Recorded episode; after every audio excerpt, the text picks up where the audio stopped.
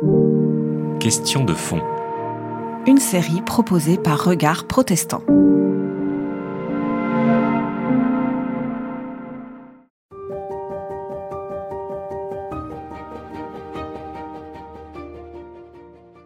Moi, je pense que les écritures peuvent nous aider euh, vraiment à réfléchir au langage de la caricature tel qu'on le pratique actuellement, euh, nous aider à réfléchir à sa pratique et puis aussi aux conditions d'exercice de sa pratique.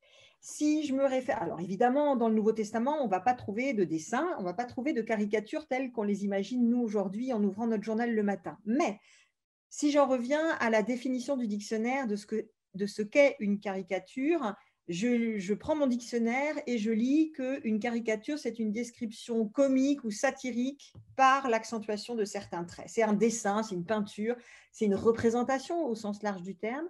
Euh, qui, par le trait, le choix des détails, euh, va accentuer certains aspects. Alors, si c'est ça une caricature, je crois qu'on peut s'amuser à sonder euh, par à coup hein, les textes du Nouveau Testament et je crois qu'on trouve des pépites qui nous renseignent sur cette pratique des représentations caricaturales. Si je prends par exemple le premier livre qui me vient à l'esprit en pensant image, en pensant exagération, je crois que c'est le livre de l'Apocalypse, parce que le livre de l'Apocalypse, c'est au fond une succession d'images, une succession de visions. On a un visionnaire voilà, qui nous raconte ce qu'il voit. Donc là, vraiment, c'est comme s'il nous décrivait des dessins, au fond, des représentations qui lui étaient données de voir. Lorsqu'il voit la réalité, alors il voit des choses qui mélangent le passé, le présent et le futur. Hein. C'est, complètement fou comme, comme, vision, c'est bardé de, symboles, de couleurs, etc. Mais lorsqu'il voit à un moment donné euh, la, réalité de l'existence de ses contemporains, lorsqu'il voit la réalité politique de ses contemporains, euh, il va nous décrire un certain nombre d'éléments de cette réalité. Et à un moment donné, par exemple, euh, il décrit pour ses auditeurs euh, la grande puissance euh, romaine à l'œuvre. Alors évidemment, il ne va pas parler de Rome directement, il va prendre le détour euh, de la Babylone. tout le monde connaît cette image-là. Et lorsqu'il voit la réalité politique de cette Babylone, il va en décrire avec une exagération absolument époustouflante l'arrogance de cette capitale, euh, la, luxure dans laquelle elle est tombée. Et il, s'agit évidemment derrière tout ça de, la Rome au sommet de sa gloire. Et il va décrire euh, cette Rome qui séduit, cette Rome qui soumet, cette Rome qui asservit. Rome la grande, euh, voilà, il va la, représenter sous les traits d'une prostituée je lis juste cet extrait pour qu'on euh, ait à, l'esprit à quel point c'est imagé. Et au fur et à mesure que je lis, imaginons la scène, on, voit les, coups de dessin, les coups de crayon quasiment. Je suis au, chapitre 17 de l'Apocalypse. Je prends simplement les cinq premiers versets. Viens, je te montrerai le jugement de la grande prostituée qui réside au bord des océans. Avec elle, les rois de la terre se sont prostitués et les habitants de la terre se sont enivrés du vin de sa prostitution. Alors il me transporta en esprit au désert, et je vis une femme assise sur une bête écarlate, couverte de noms blasphématoires et qui avait sept têtes et dix cornes. La femme, vêtue de pourpre et d'écarlate, étincelait d'or, de pierres précieuses et de perles. Elle tenait dans sa main une coupe d'or pleine d'abominations, les souillures de sa prostitution. Sur son front, un nom était écrit, mystérieux, Babylone la grande, mère des prostituées et des abominations de la terre. Voilà, on voit, l'outrance, enfin, c'est extrêmement violent comme description. C'est quand même un auteur euh, qui, qui, qui, risque sa vie à faire ça. Je veux dire, oh, il faut rappeler quand même le contexte de communication du livre de l'Apocalypse. C'est Jean de Patmos qui est en exil donc sur l'île de Patmos, et certainement qu'il a dû lui arriver des bricoles pour tenir ce genre euh, de propos. Donc on voit que le contexte n'est pas du tout, euh, c'est pas un amusement et c'est pas une critique à, la légère. Ça a un impact éminent et puis notamment sur sa propre, sur sa propre vie. Alors, je trouve ça intéressant parce euh, que, Rome est caricaturé véritablement. Les traits sont accentués. On voit bien que tous les petits gestes, les, les, astuces de la caricature sont là. Il n'a pas de mots assez durs pour dénoncer l'emprise aux yeux de ses contemporains de cette Rome totalement aveuglé par les richesses et les promesses de plaisir, les promesses de pouvoir. Donc la charge est violente et l'interpellation est d'autant plus forte au fond. Hein. Qui est ton Dieu Ouvre les yeux, réveille-toi, ne vois-tu pas ce que Rome est en train de t'infliger Ne vois-tu pas que tu es soumis à elle, que tu plies genoux devant elle, que ta vie lui est soumise, etc. etc. Donc on voit bien que c'est un effet d'exagération en vue d'une interpellation. Et tout ça dans un contexte politico-économique euh, extrêmement euh, violent et dur et pour l'auteur et pour ceux à, qui il s'adresse. Ça, c'est un premier exemple, je trouve, très imagé de ce qu'on pourrait euh, réfléchir, de ce que les textes, pardon, réfléchissent pour nous sur le langage caricatural. Mais je crois qu'il y a d'autres exemples. Il y en a dans la Bible, mais il y en a aussi auprès de Jésus, carrément chez Jésus. Alors, il y en a carrément chez Jésus, ça, ça fait pas de doute, en tout cas le Jésus de nos auteurs, évidemment. Et si on cherche du côté euh, du langage qu'on a prêté à Jésus, ben, le langage qu'on lui a le plus prêté, ma foi, c'est un langage qui se rapproche des caricatures parce que c'est le langage parabolique. C'est en langage parabolique qu'on le fait euh, parler euh, le plus souvent. Et les paraboles, mais c'est véritablement des, des caricatures. C'est-à-dire que les paraboles, c'est des images grossissantes. Elles font voir avec exagération, avec empressement souvent, la réalité euh, de ceux à qui euh, elle s'adresse. C'est exactement comme les caricatures. Les paraboles, c'est un espace de liberté parfait euh, pour mener au fond une exploration fictionnelle. Ça, c'est pas une expression de moi, c'est une expression de Robert Alter qui dit bah, les paraboles, c'est un, lieu où on s'amuse à explorer la réalité, la réalité de l'existence humaine, bien sûr. Alors, elles pensent, les paraboles, elles pensent la réalité humaine par le biais d'images, je l'ai dit, qui sont grossissantes. Tout ça pour évidemment susciter une réflexion critique. Hein. Le but en soi n'est pas, pas de livrer la parabole, mais la parabole est là pour piquer l'esprit, ouvrir à une réflexion, susciter le, débat. Je prends deux exemples rapides qui me semblent les plus, enfin, qui me semblent parmi les plus euh, révélateur au fond de cet usage de la parabole. Je vais aller dans l'évangile de Luc parce que Luc est sans doute euh, l'auteur le, plus talentueux pour faire parler Jésus en parabole. Euh, si vous vous souvenez de la parabole du gérant, enfin dite du gérant habile, on trouve ça dans Luc 16, euh, vous savez, c'est ce pauvre homme qui est accusé sans doute faussement, en tout cas sur une rumeur, euh, d'avoir trompé son, maître et d'avoir détourné de l'argent. Et alors il est sur le champ licencié sans même avoir le droit de, répondre de, de, ce dont on l'accuse. Enfin, c'est une histoire absolument abominable. Et c'est une parabole qui se moque de notre obsession à la fructification des biens, de notre gestion de l'argent, de notre obsession euh, de la fortune, et, etc. Et là, on a un paraboliste qui, avec une grande habileté, grossit les traits, met en scène des personnages euh, comiques d'ailleurs, parce que le, maître de maison euh, change d'avis, l'autre est accusé, il s'en va, puis tout de suite il a plein d'idées à mettre en œuvre, etc. On a une caricature, à proprement parler, des comportements. Et cette caricature des comportements, qui a d'ailleurs euh, beaucoup gêné euh, les interprètes, hein, c'est amusant de voir à quel point, euh, quand, on, quand on caricature, souvent on a tendance à penser qu'il ne s'agit pas de nous, mais qu'il s'agit des autres. Hein. Mmh Et la parabole est très forte dans ces moments-là pour, pour nous rappeler, attention, c'est bien de toi que je suis en train de parler. mais cette parabole, par exemple, dite du gérant habile, c'est pareil, c'est comme un, un, coup de tonnerre qui ouvre à une réflexion parce qu'elle permet à Jésus ensuite d'amorcer une réflexion et on a ensuite une série de sentences comme ça sur l'utilisation de l'argent. Est-ce que c'est est -ce c'est une fin ou est-ce que c'est un moyen? Est-ce que c'est ton Dieu? Etc., etc. Donc on voit bien que c'est aussi une utilisation euh, qu'on pourrait comparer à l'utilisation de, de, la caricature. Je vous en donne un autre exemple que je trouve encore plus euh, frappant parce que peut-être plus imagé. Et là, c'est pareil. Euh, on voit bien d'ailleurs le lien hein, entre les images et les paraboles c'est sans doute ces parties-là qui ont été le plus représentées en, euh, parlant, hein, euh, mmh pour enseigner ou pour transmettre aux, auditeurs. C'est la parabole, je pense à celle-ci, la parabole du riche et de Lazare. Elle est aussi absolument époustouflante. elle est toujours au chapitre 16 de Luc. On l'a à l'esprit, hein. elle met en scène deux personnages. dont l'essentiel est raconté en quelques traits seulement. C'est aussi un point commun avec la caricature, c'est qu'il suffit que de quelques traits euh, pour pointer euh, l'importance des, traits saillants pardon, des, personnages.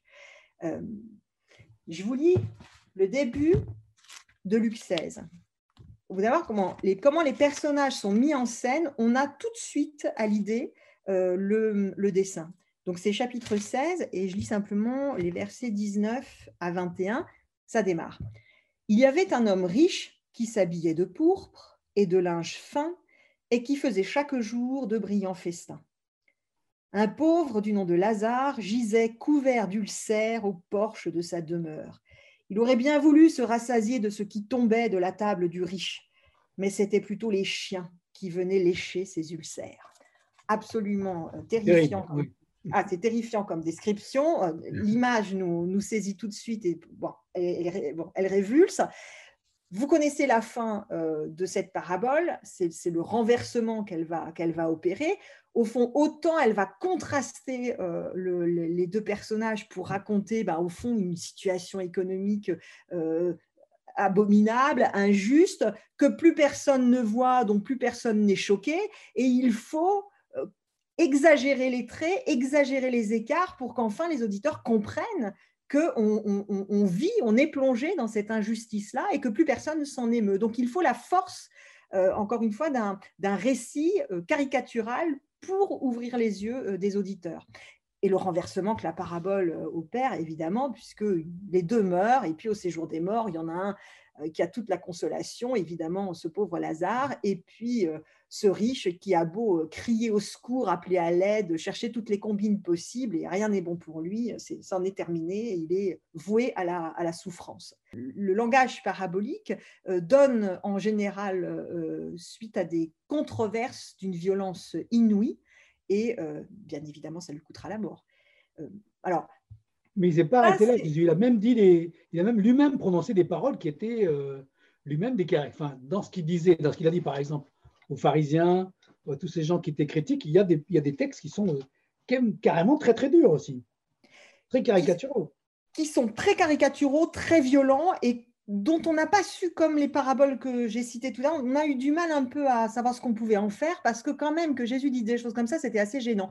Mm. Un des exemples les plus caractéristiques de cela, c'est le discours euh, qu'il adresse euh, aux, enfin, aux foules et aux disciples mêlés, à l'encontre des pharisiens qu'il nomme hypocrites. Et c'est la fin de l'évangile de Matthieu. On est au chapitre 23 d'un long discours de Jésus, effectivement extrêmement violent, espèce de déclaration euh, tonitruante parce que euh, euh, Jésus s'en prend une dernière fois, il va tenter une dernière fois de faire ouvrir les yeux aux hypocrites. Alors, entendons-nous bien, les hypocrites pharisiens, euh, c'est évidemment vous et moi. C'est-à-dire mmh. qu'on a là une figure littéraire, il ne faut pas le lire en perspective historique, ce n'est pas un groupe précis de population, c'est évidemment toute la communauté humaine. Euh, dans l'évangile de Matthieu, ça ne fait pas de doute, c'est toute la communauté humaine qui est hypocrite. L'hypocrisie chez Matthieu, c'est simple, c'est jouer sa vie devant les hommes et non pas devant Dieu. C'est ça l'hypocrisie. Hein. Donc on peut être hypocrite tout à fait sincèrement. Hein. Pierre Bonnard avait cette très jolie expression. Chez Matthieu, les hypocrites sont des hypocrites sincères. C'est qu'on est sincèrement hypocrite, c'est-à-dire qu'on est complètement aveugle. On ne voit même pas dans quoi on est plongé, de quoi on est prisonnier. Malheur à vous, scribes et pharisiens hypocrites, parce que vous versez la dîme de la menthe, du fenouil et du cumin, et que vous avez laissé les poids lourds de la loi, la justice, la miséricorde, la fidélité. Il fallait faire celle-ci et ne pas laisser celle-là.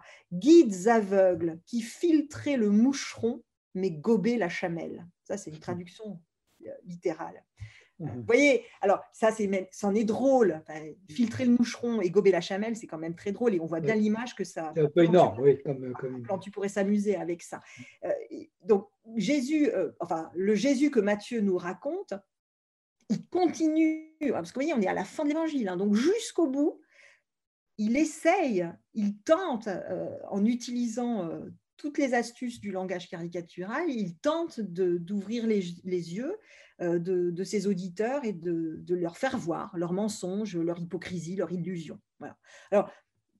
On pourrait multiplier, je crois, les exemples parce que je n'ai pas été chercher du côté de Paul, mais sans peine, je, prêterai à Paul très volontiers dans ses élans, ses, élans fougueux. J'imagine très volontiers Paul, amateur de caricature et puis lui-même auteur de caricature.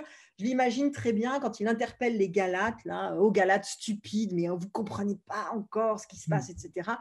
Euh, j'imagine que Paul n'aurait aucun souci à utiliser la caricature pour, pour, pour faire entendre son, son évangile.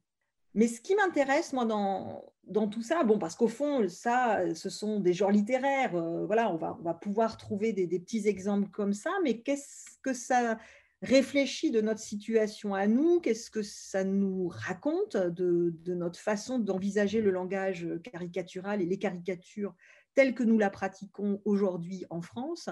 Euh, je crois que ça apprend de trois choses quand même assez intéressantes parce que, alors, la première qui me vient à l'esprit, c'est que d'abord, vous voyez, j'ai puisé à, différents auteurs, à différents styles, hein, l'Apocalypse, l'Évangile, euh, les paraboles. Euh,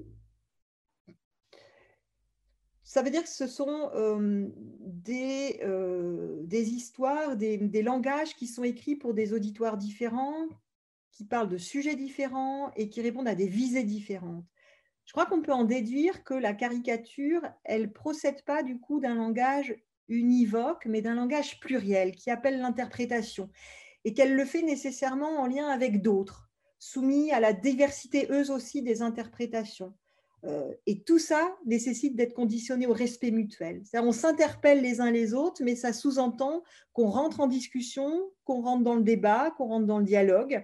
Et euh, ce n'est pas de la violence gratuite, c'est de la violence pour. C'est faire violence à l'autre pour lui faire voir quelque chose et pour rentrer en discussion avec lui. Ça mhm. suppose bien évidemment de, euh, le respect mutuel, sinon ça ne peut pas fonctionner. Euh, ça, c'est la première chose. La deuxième, c'est que euh, les caricatures, enfin telles que je les ai présentées dans mes petits extraits, notez que ça ne constitue pas une mise en accusation. C'est toujours un appel à changer. C'est au fond une, interpellation virulente, un appel à la lucidité pour voir la réalité de notre monde de notre situation, de notre propre comportement. Ça veut dire que la caricature, elle procède d'un esprit critique et responsable. Donc, elle procède d'un esprit libre. En tout cas, d'un esprit rendu libre. Sinon, ça ne peut pas fonctionner non plus. Et puis, euh, les auteurs du Nouveau, Testament euh, savent jouer et des représentations, des représentations caricaturales, pardon, ça j'en suis sûre, mais il s'agit toujours d'avoir une visée au fond édifiante. Je parlerais presque pour eux de caricature édifiante. C'est-à-dire que chaque trait grossissant est au service de l'édification de l'autre, est au service de l'édification mutuelle. Et ça, je crois que c'est le propre des bonnes caricatures aujourd'hui. Les bonnes caricatures politiques, euh, telles que Plantu, telles que euh, Chapat ou Pétillon nous les servent quotidiennement, euh, ce sont des, caricatures qui sont à notre service. Elles font pas plaisir parce qu'évidemment, elles aussi, elles nous concernent et on a toujours tendance à penser qu'elles ne nous concernent pas, mais elles ne parlent que de nous. Elles parlent ou bien de notre aveuglement ou bien de notre propre comportement, mais elles parlent de nous. Donc ça pique, ça fait mal aux oreilles, ça fait mal aux yeux. Mais c'est un service rendu à la communauté humaine, à notre communauté euh, sociale, je dirais, euh, parce que sans elle, euh, nous serions condamnés à rester dans l'aveuglement. Donc ça participe d'une lecture critique, d'une relecture de nos propres comportements communs. Et puis, juste ces exemples à puiser au Nouveau Testament, ça nous aide enfin à réaliser que, il me semble que, au fond, quel est l'enjeu quand on parle des, caricatures aujourd'hui? Ce n'est pas la caricature en soi. L'enjeu, me semble-t-il, ce sont les conditions d'exercice de cette caricature. Et on comprend à lire nos écritures que la caricature n'est pas synonyme d'outrage. La caricature, c'est une parole de vérité au service de l'autre, à notre service, parce que nous sommes aveugles, encore une fois, et que nous avons besoin les uns des autres pour nous laisser ouvrir les yeux, pour nous laisser interpeller et pour réfléchir ensemble à notre marche commune. ça, je crois que c'est fondamental. Ça nous aide aussi à faire le tri entre euh, des caricatures dites gratuites qui au fond tombent à l'eau parce que ce ne sont pas des caricatures pour, mais des caricatures portées avec talent et intelligence, ce sont des caricatures qui sont essentielles à notre vie commune, donc évidemment à notre démocratie.